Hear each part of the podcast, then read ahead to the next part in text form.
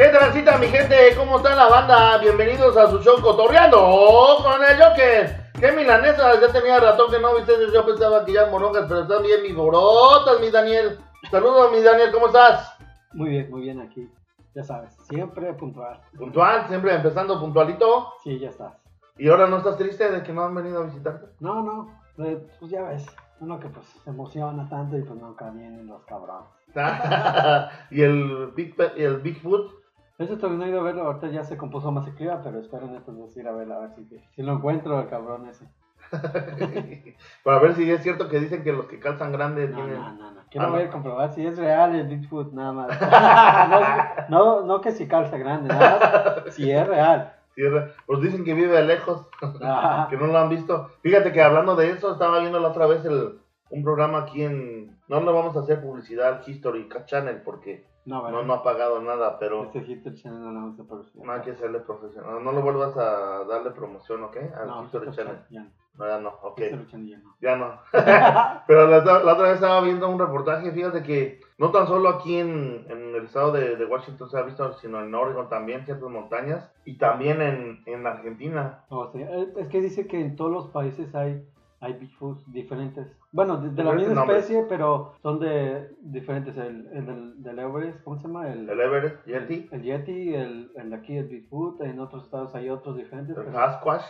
Ese mismo. Y pues todos son iguales, pero son de diferentes países. Y ninguno ha sido visto así al 100%. Hay, hay personas que lo han escuchado, que, que, hay casos de, por ejemplo, la otra vez estaba escuchando de que una persona, bueno, un niño se perdió en el bosque y estaban llevando.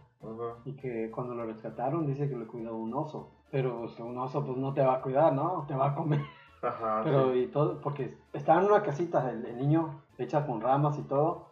Y todos piensan que, que fue Bigfoot, que lo, que lo cuidó de todo. Creo que tres días duró en la nieve ahí, el niño. Pero no, o sea, estaba alimentado, no tenía hipotermia y, pues, y, se me hizo raro y todos pensaban que era, que él dijo que, era, que fue un oso, pero pues era un niño de cinco años que decía eso, pero algunos expertos dicen que fue el Bigfoot, que lo cuidó. Y puede ser que sí, ¿no? Porque eh, un oso no va a tener los mismos sentidos. Claro que sí, que los animales nos han sorprendido algunos con sus actuaciones maternos, ¿verdad? Pero un Bigfoot es más similar a lo que dicen ahí como a los simios, y los simios son similares a los humanos. Entonces, el Bigfoot, y luego también el pelaje es muy parecido a, supuestamente al oso. Entonces, este. Por eso lo confundió el niño. Sí, entonces, porque el color también es café, ¿no? Entonces, pero qué buena onda, ¿no? Por ese Bigfoot. Saludos al Bigfoot donde se encuentre. Ahí lo mandamos a. Ah, le mandamos un saludo si nos está escuchando. Bigfoot, gracias por haber salvado a ese niño.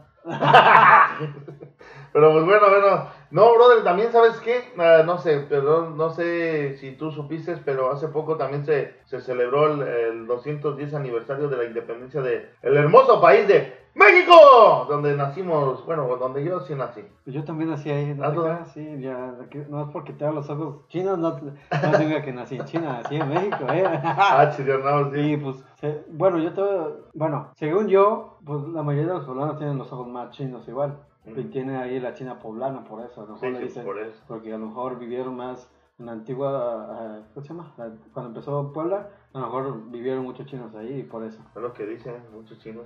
O sea, tú estás hecho de, de China, no de, no de buena calidad. Sí, sí, sí. ah, ¿tú qué ah. no, no, pero sí, este, 210 aniversarios. Fíjate que estaba viendo pues entonces, hablando del mismo tema, híjole, brother. Fíjate que, que, hablando de México, que, bueno, a mí a veces me cae gordo la gente que, por ejemplo, ah, vamos a hablar de, hijo, no lo quería decir, pero vamos a hablar de un locutor que, Pedro Ferriz, eh, la verdad que es un locutor que, que, llegó a México, digo, que llegó a California de México, y, ah, cómo le ha tirado a la cuarta transformación. Incluso ha tenido broncas con este César Lozano, uno que, que, que, tiene su trabajo en Chicago, que se llama Sin Censura, ¿verdad? Y este, yo los miro y se han dado fuerte, pero lo que sí me molesta a mí, no me importa de qué partido sea, no me importa, este, yo no, yo no digo que soy de un partido, pero cuando veo que alguien está trabajando como México, el presidente que actualmente está, y cuando lo critican de todo, y que de todos modos él sigue trabajando y él, haz de cuenta que este presidente se bañó con aceite porque todo lo que le dicen le resbala. Pues sí, eso sí que ser. Así tendría que ser,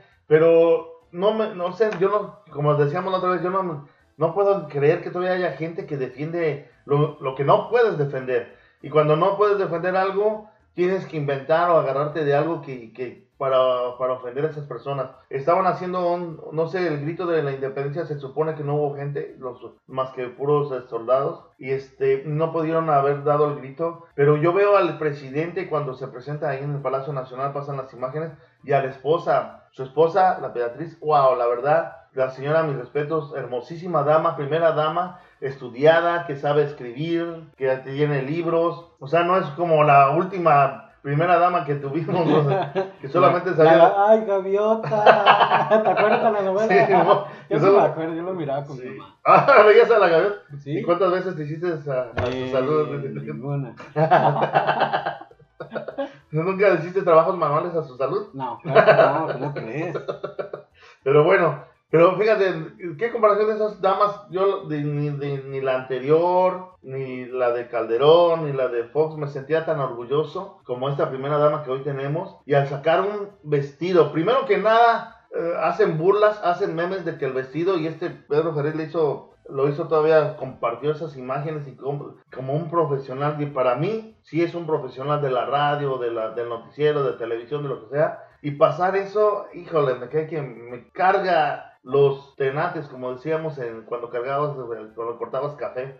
Pero bueno, este, hace comparación de una primera dama vestida, primero que nada el vestido 100% mexicano, no, no se gastaba millones de dólares, este, fue como tipo artesanal, los, los colores, todo fue un, un, vestido que iba con su, con su elegancia de ella. Lo vestía y le hacían comparación con fotografías que, que con un cigarro, que con un pinche flan, que con un mm. pinche café del, estar, ya sabes cuál, como para no dar promoción. Y no manches, lo, lo, confundían con eso. Y él, a, él compartir esas fotos, aparte hablar mal de, de la, de la cuarta transformación, como siempre del presidente, cae hasta mal, cae hasta, cae hasta sí, Pero pues ya sabes cómo son las personas envidiosas, o sea, ellos son, te lo hacen por envidia, ellos nunca van a lograr hacer eso, o sea. Y dice que, que, que es un presidente que está separando a los fifís de los más acá, que está, que está separando que de los ricos que, que dice él en, una, en un reportaje que dijo, este presidente está separando de los ricos a los que usted, como usted se quiera nombrar. o sea, como diciendo, si tú no eres rico, entonces que eres de la clase media o de la pobre o de la extra pro. O sea, porque hay una extra pobreza en México, ¿verdad? Pero eso es lo que yo no entiendo. Tanta gente que se pone a estudiar o que está muy estudiada ¿A poco no se fijaron que tantos años que México, cómo se vendió, cómo... No, el presidente no está haciendo diferencia, simplemente está dando igualdad ahorita con la gente que más necesitada, con los ancianos que en su momento le dieron a México un, su trabajo, su juventud y que por eso México sostuvo tanta gente, tanta gente, tantos pinches FIBI que tienen dinero de eso. Digo, pero bueno, a los, a los empresarios que, que, gracias a ellos sí, yo lo sé que gracias a ellos hay trabajo, pero a los primeros que jodían o a los primeros que ayudaban en una, en una época de joder, o sea, jodida, eran a los empresarios. En lugar de ayudar a, los, a, la pobre, a la pobreza. Pero dicen, bueno, eso es mi crítica. Yo no me quiero meter más allá porque sería un tema, a mí me dijeron una vez, cuando tú quieres tener una buena conversación, no metas temas, temas políticos, de religión o de deportes. Aquí es, hablamos un poquito más de deporte porque eso somos cotorreando con el Joker, pero cualquier persona que, que vea, digo, la verdad, híjole, vamos, estamos viendo los cambios en México, pero estamos viendo todavía gente que está clavada con el pasado, que, que dice, no, es que yo no, yo no ganaba chayote de ahí, pero no manches, lo defienden con uñas, con uñas y dientes, lo yo no sé. Y no son muchos los fifís, son pocos, o sea, esos fifís son te hacen de pedo porque ya no pueden robar, ya le subieron los impuestos, ahora sí le están exigiendo que paguen los, los impuestos a los fifís, a los empresarios, todo eso, y ya por eso, oye, pues no, no nos conviene este presidente. Entonces, nos conviene presidentes como los anteriores, Peña Nieto, Calderón, Fox, todos esos güeyes que, que ellos hicieron, no sé qué. Cedillo con el po Proa. Ese, o sea, pidieron eh, hasta, ¿cómo se llama? Pensión para los presidentes de 200 mil pesos mensuales. Mensuales, sin hacer ya nada. Sin hacer nada ya. Y aparte de los millones que robaron en esos cuatro años que duraron en la presidencia. O sea, y él y el y Almo quitó esa pensión. Sí. Y sabiendo que él va a ser, que después de eso él ya no va a tener presión y dice, pues no importa, o sea, se lo va a quitar y ya se lo quitó. Y, no, y, el- y fíjate, ¿y con qué jalada crees? Ahorita ya que estabas nombrando eso, ¿con qué jalada crees que salió Vicente Fox, expresidente de México? ¿Por qué? ¿Por Cuando le dijeron, no, pues es que no va a dar, no le va a dar la pensión, ya le van a quitar. No, ese Lopitos no lo va a quitar. Pero no lo dijo de que no la va a quitar, sino que la, la jalada con que, la más jalada que salió es que dice, es que eso es un beneficio que tienen los presidentes para no caer en la corrupción. O sea, no Ah, manches, no o sea, manches, hijo de su pinche, o sea, que sí, perdón, pero perdón por eso de hijo. Pero no manches, o sea, que porque dice él, oh, es que con esa pensión ya el- ningún presidente puede, puede caer en corrupción. No chingues, ahí están, está sacando todo el cochinero el, el actual presidente hoy en día y mira nomás, aún así con esa pensión cochinero que sacaron, que dinero y que todo. Para mí que sí, qué bueno que, los, que nosotros los mexicanos o los mexicanos que están en, en México están juntando las firmas para poder, este, ahora sí, enjuiciar a los presidentes, a los expresidentes. Y Qué bueno, todo el doble, creo. Sí, no, y hay otros, ah, no, y hay otros mensajes, tú me estabas comentando la otra vez, que decían que no se habían juntado. Sí, se juntó el doble, fueron dos, mil, dos millones a lo que escuché, fueron do- dos millones, arriba de dos millones las firmas. Entonces dices tú, no manches. Pero, o sea, pero bueno, ya mejor como dice, como dice mi, abuelita, a lo que te truque chencha, porque esto de la política, aparte de que te da coraje, aparte de que te da una pinche bilis, hablar de esos pinches ex- expresidentes ratas, eh, todavía haya gente que los defiende, no estamos ganando ni un peso tampoco, pero estamos ganando para México, la verdad. Exactamente, sí. La verdad, porque dice, ahorita que dice el, el líder de Frena, que está diciendo que toda esa lucha contra el, el actual presidente dice que es para la mejoría de sus hijos. Digo, no chingues. O sea, mientras ellos se hagan ricos, van a asegurar a sus, a sus hijos, claro que sí. Pues pero sí. supuestamente dice es para nuestros hijos. ¿Has visto la- las, las, estas, eh, ahora sí que las manifestaciones de, De los fifís de de puros los- carros. puros del carros año. del año, de No Mercedes, manches, de- o sea. y te dicen, es que estamos, lo estamos yéndonos a la pobreza en México. Hijos Hijos de de su. No, se pasaron de No, lanza, ¿no? hijos de la chinita. No, de la chinita poblana no, de la No, china. sí, no, tampoco, o sea, son cabrones. Son, son, se pasan de lanza. Sí, ¿Cómo, cómo lo diríamos en, lanza. en ¿Cómo diría un chilango? Le diría, no te bases, banda, seas manchado, eh, güey. Te vas a, me vas a hacer sulfurar. Vas a hacer que se me pierda la cabeza como el cerillo, güey. Cuando se me prende pierdo la cabeza. No, no, está, está cabrón. Está cabrón, pero bueno, ese es nuestro, nuestro México, el actual México. Y esperemos que la verdad yo, en lo, en lo personal, espero que AMLO siga con esa misma lucha, que siga con esa misma, que, que siga con la mejor salud y que la verdad, este, pronto le calle la boca a toda la gente. ¿Lo va a hacer? Créeme que lo va a hacer. La verdad, la verdad. Y pues bueno, a los fifís un saludo. La, la banda te saluda.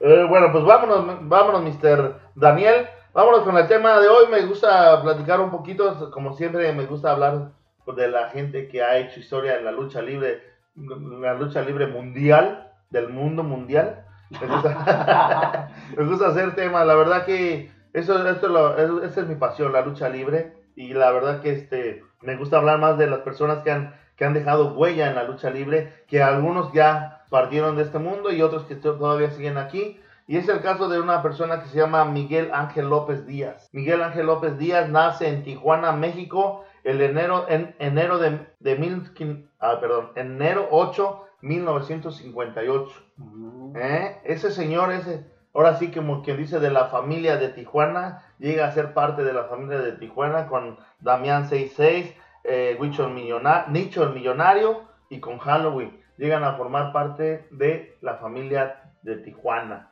O sea, la verdad que cuando empieza, ya, ya subimos de la historia de la lucha de México, cuando empiezan, empiezan la frontera, Tijuana es parte de la frontera. Oh, que por cierto, tú viviste cerca de Tijuana, ¿cierto? Tecate, estaba igual. Desde mi casa podía ver la frontera. ¿O sí, desde tu casa? Estaba en un cerro, mi casa. Ah, sí. ¿y cuánto, cuánto quedaba Tecate a la mera, mera frontera? Como a- de, de mi casa a la frontera, como unos 20 minutos caminando. Caminando. Caminando. No, Sí. ¿por qué es? Entonces está cerquita. Sí, te digo, es que estaba en un cerro en mi casa y desde ahí podía ver la- las, las patrullas, eh, la garita, todo, la tienda que está ahí al lado, las casas. Porque también había casas al lado- del otro lado de la frontera.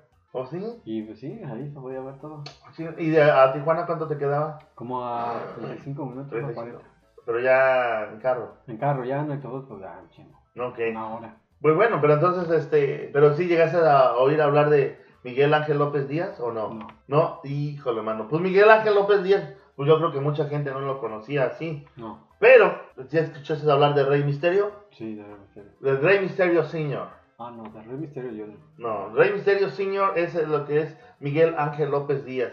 Miguel Ángel López Díaz, como te digo, formó parte de la familia de Tijuana, empezó a hacer su lucha ahí en, en Tijuana, pero en los años 70 fue donde causó mucho más, más eh, eh, emoción, más elogio y donde más se conoció porque seguía luchando con, con, los ya nombrados, con Damián 66, que los llamaron a, a, a, México a hacer funciones también. Pero fíjate que un dato curioso que, que vi de esta persona, del Rey Misterio Señor, es que él es, luchaba muy seguido, tanto en Tijuana como en la capital, como en otros estados, que decían que se aventaba, no lo dicen ellos, él, él, él, pero sí lo dijo en una entrevista después, pero mucha gente se quedaba sorprendido porque luchaba casi todos los días, hasta sábados y domingos. Y todos los siete días de la Los semana. siete días de la semana. Entonces, tanto en. Tijuana como en, en otros estados de frontera, en otras arenas, y estaba muy pesado. ¿Sabes cuántos años crees que estuvo él eh, activo? Unos 40 años. 34 años. 34 años estuvo activo él eh, luchando, enseñando la lucha.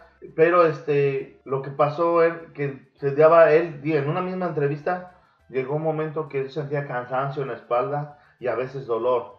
Empezó con cansancio en la espalda, luego empezó con el dolor y luego él decía, no, ¿sabes qué? Yo me iba a sobar, me sobaba una pomada, una inyección para el dolor y otra vez a luchar.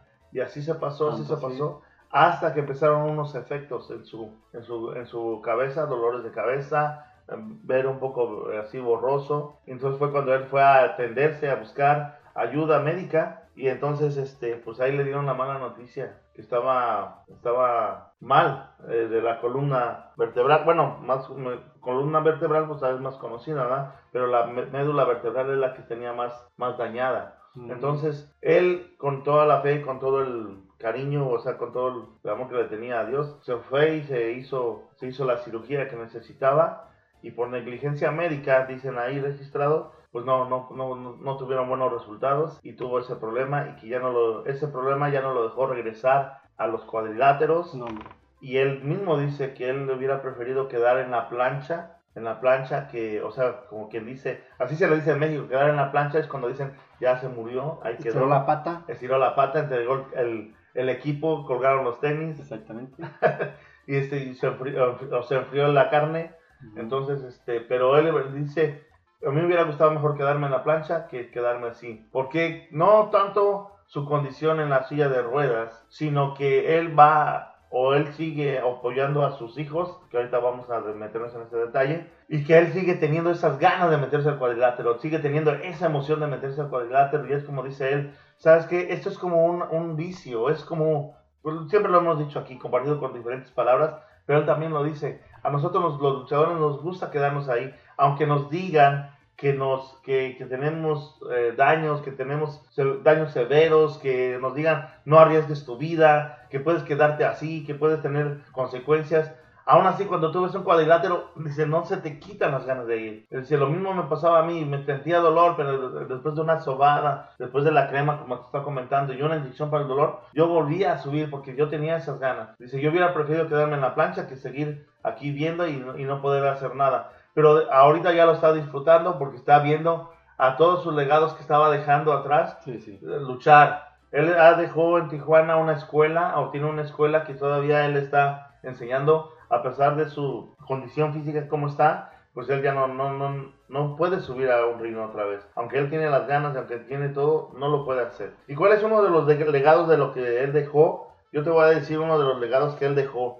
Él es Oscar Gutiérrez. Nació el 11 de diciembre de 1974. Actualmente tiene 45 años. Y bueno, ya casi 46. Y nació esta persona, Oscar Gutiérrez, nació en Chula Vista, California. Mm, ¿eh? en Estados Unidos. Chula Vista, California. Es una ciudad que yo sí tengo la, la- ahora sí que ¿Está cerca de San Diego? está cerca de San Diego. Sí, es sí. una ciudad que, que sí es- se ve como latino, ¿eh? a pesar de que se ve... La mayoría de, la- bueno, de Los Ángeles, todos esos, eh, cuando yo me vine había en los callejones, así le dicen la plaza, Ah, la mayoría eran latinos y yo pensé, pues es Estados Unidos, debería haber un, un montón de gringos, pero eran latinos, hablaban Bueno, en los callejones de Los Ángeles sí. siempre va a ser así. Pero en Chulavista sí hay americanos, sí está muy pegado a la, a la playa, está muy cerca de San Diego, pero sí este, en unos barrios que sí, se, que sí son unos barrios latinos que dicen, no manches. Pero ahí nació el señorón Oscar Gutiérrez, mejor conocido como Rey Misterio Jr., mi No amigo. manches. Ah, ¿verdad?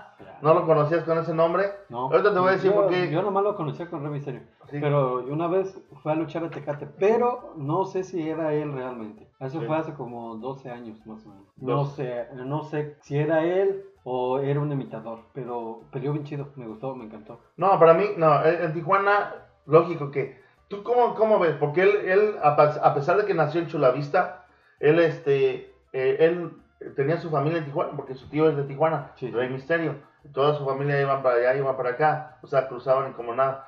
¿Tú crees que una, que tú que estabas en Tijuana, que fuiste a verlo, ¿tú crees que un Rey Misterio falso se va a ir a presentar ahí? a- Porque a sí, creo que tenía un tatuaje aquí. No, o sea, el, el Rosario, Sí, es el que sí. tiene, Ah, sí. era él. Y dice Mexican también. Pero no, no tenía todo. Todavía no tenía el Mexican. Nomás tenía el, rosario, Sí, entonces era él, pero sí peleó bien chingón y salió con su máscara. Bueno, yo me esperé hasta el último para que pidieran el autógrafo y me esperé ahí y ya hasta el último. Me esperé y ahí salió. E. Igual, como tú dices, nunca se quitó la máscara, siempre tenía la máscara hasta, hasta que dio su último, bueno, hasta que salió del, del, del gimnasio donde dio su show, Ujú. ahí, ahí siguió con su máscara siempre. Sí, no, no, no. Y la verdad que este, son buenas historias de esos luchadores. Y bu- bueno, nos vamos, este tema vamos a hablar del Rey Misterio Jr., pero, pero primero quería dar el intro del Rey Misterio Señor.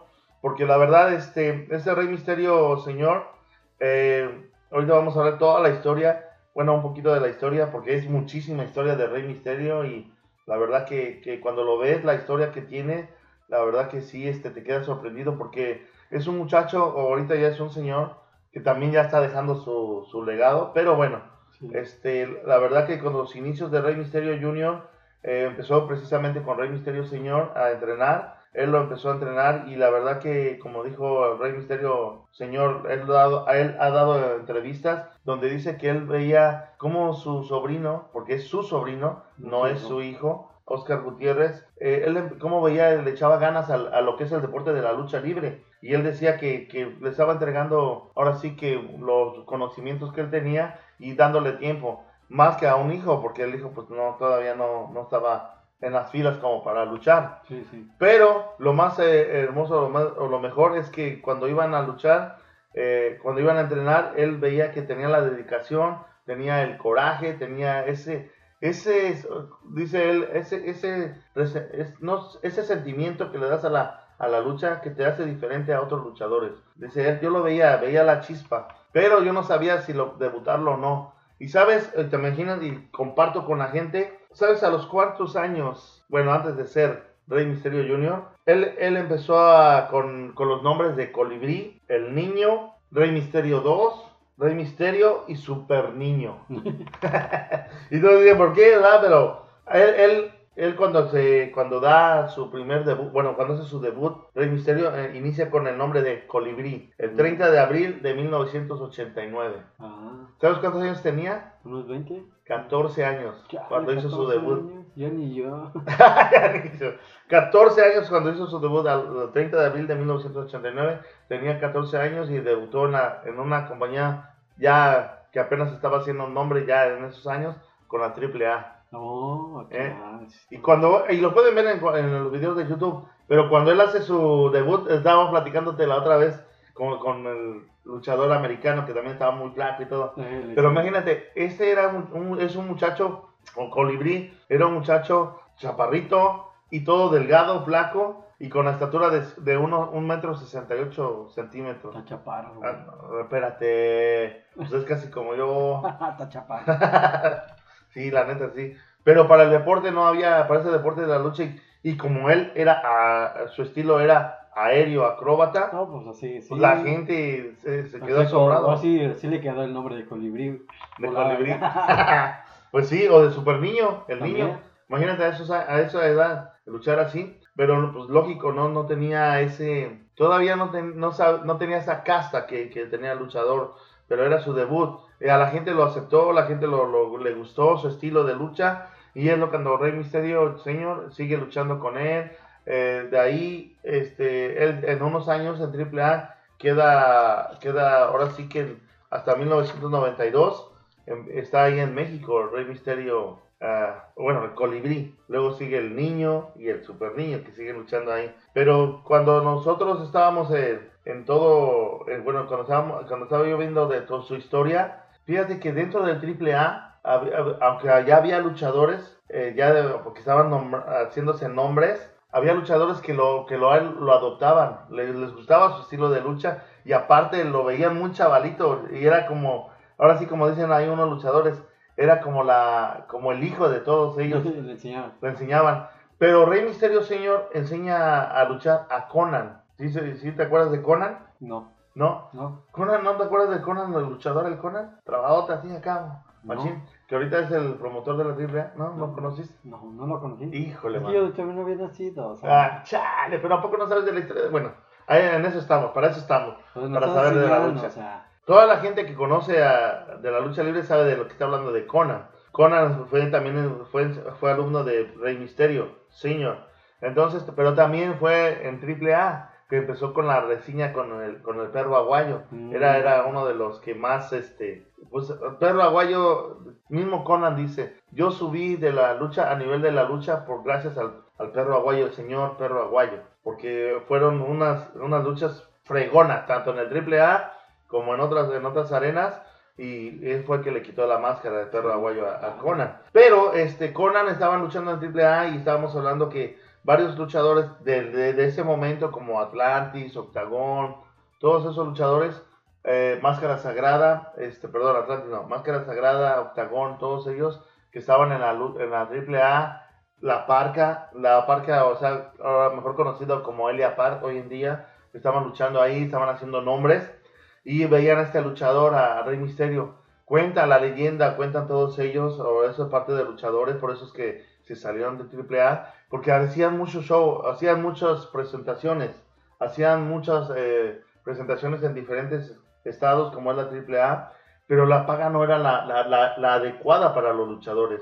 Los estaban quemando, los estaban, eh, les estaban pasando, ahora sí como decimos los chilangos, te están pasando de chorizo, o te están pasando de lanza. sí, Y, la- y los luchadores decían, no, es que no podemos continuar así, porque nosotros estamos haciendo muchos eventos y no nos están pagando lo justo. Y Elia Park tiene una, una historia que a mí, la verdad, en paz descanse Antonio Peña, pero la verdad que se pasaron de lanza con, con, con Elia Park a la hora que él pidió aumento. sí. Entonces, Conan fue de los luchadores que, que estaban ahora sí que hasta el tope en la AAA, que estaba haciendo un buen éxito. Pero también a él, lo que sea cada quien, puedes decir que no sabe luchar, puedes decir que es un- una persona que, que se pasa de lanza, que, se, que, se- que le carga la mano a los luchadores, pero eh, la- realmente los que conocen su historia de Conan van a saber que sabe que tiene una mente de empresario, ¿verdad? Entonces, es Conan lo que dijo, ¿sabes qué? No me gusta cómo, cómo no nos están pagando. Y entonces él se va a Estados Unidos a buscar, ahora sí que... Más oportunidad. más oportunidad, pero ya no nomás como luchador, sino como tipo empresario, como, represen- como representante, anda, ah, me estás entendiendo, Ah, cabrón. ya sabes, Estás en ya. el canal. Pues es lo, es lo que fue a él, él fue a Estados Unidos y él empezó a darle, ahora sí que promoción a la lucha mexicana, a buscar representantes allá en el, en el extranjero y a, a- ahora sí que abrir las puertas a luchadores de, de gran categoría. Claro que había luchadores que ya tenían historia como Mil Máscaras, El Santo, Blue Demon, todos ellos podían luchar allá, ahora sí, sin necesidad de ir a picar piedra, como decimos los Sí, ya mexicanos. estaba su nombre. Ellos estaban sus Su nombres nombre muy reconocido reconocidos. Entonces, pero la ola que hizo Conan es que empezó a ir con los guerreros, con Chavo, Chava- eh, Chavo Guerrero, Eddie Guerrero, todos ellos, empezaron a, empezaron a, ahora sí que a, a echarse la mano entre ellos para hacer una, un, ahora sí que un equipo latino de luchadores allá. Y en- entre esos iba Psicosis, Mm, que después era el, el, el- el nicho millonario, y el Elia Park, que bueno, pues después se cambió su nombre, pero él se iba de la parca. Y también este, jalaron a Rey Misterio, No, sí. ¿verdad? Ahí lo jalaron, pero antes de irse Rey Misterio, eh, como estaba contando la historia, Octagón, dijo, cuando vio al chavalito que iba a sufrir allá porque iban a picar piedra, todos los luchadores en ese tiempo en la AAA picaban piedra, y Octagón ah, le dijo a Rey Misterio que se fuera a su casa a vivir unos días, a estar ahí, a, lo que empezaban los eventos, en, los días que tenían que descansar, él iba, eh, Octagón iba, se llevó a Rey Misterio a, a su casa. Mismo Octagón lo cuenta, cuenta su historia, pero Octagón lo estima mucho a Rey Misterio lo quiso como, ahora sí que lo adoptó como un, como él dice, un hijo luchador, pero este, se quedó de a seis porque cuando Conan ya está ya en, en, Estados Unidos, sí, eh, viendo las oportunidades, empieza a hablarles a los luchadores, eh, necesitas caerle acá, necesitas venir porque la oportunidad está ahorita, la oportunidad no está para un mes, no, no, está de ahorita. Y en eso le hablaron a Rey Misterio y le dijeron, ¿sabes qué? Si quieres venirte acá, vamos a luchar, pero hay una oportunidad que vamos a empezar, sí, de cero, pero vamos a hacer nombres y te van a empezar a pagar para que tengas una, una mejor vida, una mejor calidad de vida. Entonces le dice, no, pues dijo el Rey Misterio, no lo pensó y se fue en la noche, según eh, cuenta la historia de Octagón, se fue en una noche, le dejó un recado que muchísimas gracias por todo el apoyo, pero que él tenía que ir a buscar su, ahora sí que sus metas, su, cumplir sus sueños y se, y se fue con Octagón, con este, perdón, con Conan y dejó a Octagón. Octagón dice que le dolió mucho porque no tan solo por ser este luchador, sino simplemente por la persona que habían tenido un vínculo ya como amigos, como familia, que, le dolió, pero que él decía, Octagón, yo sabía que el niño, con ese muchacho con ese ímpetu, con ese espíritu de luchador, iba a lograr algo grande. Y lo logró. no, pues ahorita vamos a ver todo lo que, lo que hizo, brother. Pero la verdad que este, eso, se, eso se queda como, como siempre he dicho, cada luchador tiene su historia. Cada luchador, para mí no le quedó, porque muchos pensaban, y el mismo Rey Misterio Señor decía, yo no, yo no le podía dar el nombre así al 100% porque todavía veía que no tenía esa, esa ahora sí que, que la madurez como luchador. Por eso no lo podía compartir y quería que su legado fuera, que siguiera adelante. ¿Verdad? Entonces, este, cuando se va Rey Misterio Jr. con Conan y con esos luchadores, ahora sí como decían, la camada de esos luchadores al extranjero, pues empiezan a hacer su nombre cada quien su historia. Los Eddie Guerreros, bueno, Eddie Guerrero, los guerreros, ¿cómo, cómo, qué nombre no hicieron ahí, verdad? ¿Qué no, qué, qué no resultados hicieron también en la lucha? Pero, pero la verdad que cada luchador que se fue a Estados Unidos levantó, levantó y hizo muy, muy buen, este, ahora sí que muy buen papel. Pero bueno, en, mil, en 1989-1992, hasta ahí, hasta ahí llega Rey Misterio de la AAA. En los 90 es cuando se va a la ECW. Es cuando entra con Conan y los llevan ahí. Y ahí es donde empiezan a luchar. En 1996 llega la oportunidad porque la ECW lo deja ir y él llega a formar parte en la WCW donde hace pareja con Conan. Y ahí viene un ahora sí que un, este, un, sueño que, a él, yo te lo hemos dicho mil veces, brother, y lo hemos platicado y incluso hicimos un tema de la máscara. Sí, sí. ¿Verdad? Y tú me hiciste pregunta en, o en otro programa, me hiciste una pregunta de que, ¿cuándo, ¿qué pasa cuando un luchador pierde su, su máscara? Puede seguir luchando con máscara, puede seguir luchando sin máscara. Depende del nombre que esté usando, el personaje que esté usando en ese momento, el luchador debe de dejar esa máscara. Pues en 1996 en la WCW junto con Conan, Rey Mysterio Jr. pierde su máscara frente a Kevin Nash y Scott.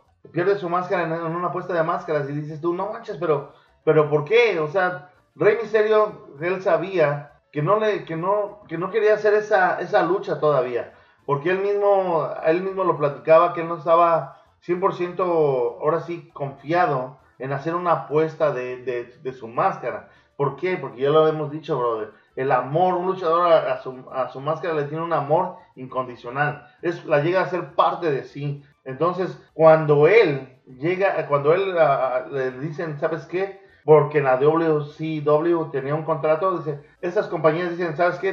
Por ejemplo, dice, tal fecha te vas a enfrentar con esa persona y tienes que hacer, eh, por ejemplo, si con la que se va a enfrentar es un campeón, ok, ¿sabes qué? Te voy a dar la oportunidad en tal fecha de que luches por el campeonato. Así que prepárate en esas luchas, haz tus, tus retos que tengas que hacer. Y yo quiero que a esa, en esa fecha tú vayas a luchar por el campeonato y ya depende de tu condición, sea que lo ganes o lo pierdas, ¿verdad? Así aquí también en, en WCW tenía un contrato y esa compañía le dijo, tal fecha tienes que luchar por tu máscara. Si la pierdes, adiós máscara. Así, así. Entonces, entonces Rey Misterio cuenta que cuando fue, fue en Las Vegas, él le, él le dijo a, a Kevin, ¿sabes qué? Yo no me siento, yo no me siento que, que, que tenga que luchar contra mi máscara. O sea, puedo luchar contra ti, pero todavía no me siento capaz de apostar mi máscara. Y a él le dijeron, ¿sabes qué? Aquí estás en esta compañía y estás bajo contrato y tienes que cumplir. Mm, Y entonces tenía que cumplir el Rey Misterio y dije, no manches. Entonces él mismo, un día antes de la lucha, él no, no quería luchar porque, no sé, lo presentía, el amor a esa máscara lo presentía, no lo sé. Pero entonces él dice, no, ¿sabes qué? Pues tengo que cumplir con el contrato. Y sí, ahí fue donde en ese año de 1999, el, el 21 de febrero de 1999, pierde su máscara. No, y fue, fue algo tan extraño, brother, porque sí se han hecho apuestas, pero de máscaras incluso han sacado, ahora sí que en diferentes compañías, como más mencionado en México, como la AAA, que juegan torneos, que máscaras, que entre cuatro pierden máscaras, en otras arenas también. Y eso a mí no se me hace, a la vez no se me hace tan justo. Y yo la verdad, como para los años anteriores que un luchador perdiera su máscara era porque le iba a perder mano a mano. a putazo Así, limpio. chingadazo, ¿no? Pero, pero no por, por culpa de otro perder tu máscara. Entonces, eh, eso es lo que más a mí me sacaba de onda. Y cuando vi esa lucha y cuando Rey Misterio pierde su máscara, es- él estaba haciendo equipo con Conan contra esos dos. Y dices, no manches, o sea, Rey Misterio presintió que iba a perder su máscara. Presintió que no estaba a gusto con que hacer esa apuesta. Pero bueno, lo tuvo que hacer por un contrato. Entonces pierde su máscara Rey Misterio y Rey Misterio se viene oh, así que un poquito hacia abajo. Luego la WCW es vendida, la compañía es vendida a, una, a la compañía de la competencia que es la WWF. Y dices tú, no manches, o sea, Rey Mysterio pierde su máscara contra esa, con esa compañía que ya no, que él no quería apostarla, pero como estaba en contrato, la pierde. Y para acabarla de chingar, esa compañía que se supone que iba a haber un respaldo, se supone que le iba a dar más trabajo, es vendida y la WWF ya no le renueva el contrato a Rey Mysterio. Mm, Entonces, de ahí para adelante, de Rey Mysterio 1999 para adelante, o casi 2000, empieza a luchar, a hacer luchas otra vez, pero ya a nivel, este, ahora sí, independiente. Sigue luchando donde lo inviten, sigue luchando sin tener contratos con otras compañías, sigue luchando en Tijuana, en México, en Estados Unidos, donde quiera que lo estaban invitando. Pero una de las, de las parejas que más, que más hizo, que a mí me sorprendía ver sus, sus enfrentamientos, era con Psicosis. En aquel tiempo todavía era Psicosis.